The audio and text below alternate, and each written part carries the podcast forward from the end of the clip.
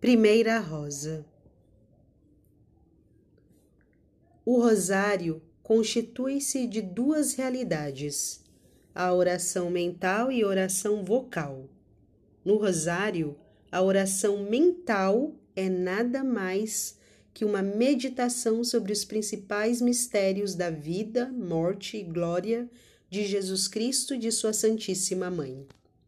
A oração vocal consiste em se rezar 15 dezenas de Ave-Marias, cada dezena precedida por um Pai Nosso, enquanto que ao mesmo medita-se e contempla-se as 15 virtudes principais que Jesus e Maria praticaram nos 15 mistérios do Santo Rosário. Lembremos que nesta época ainda não existia os mistérios luminosos.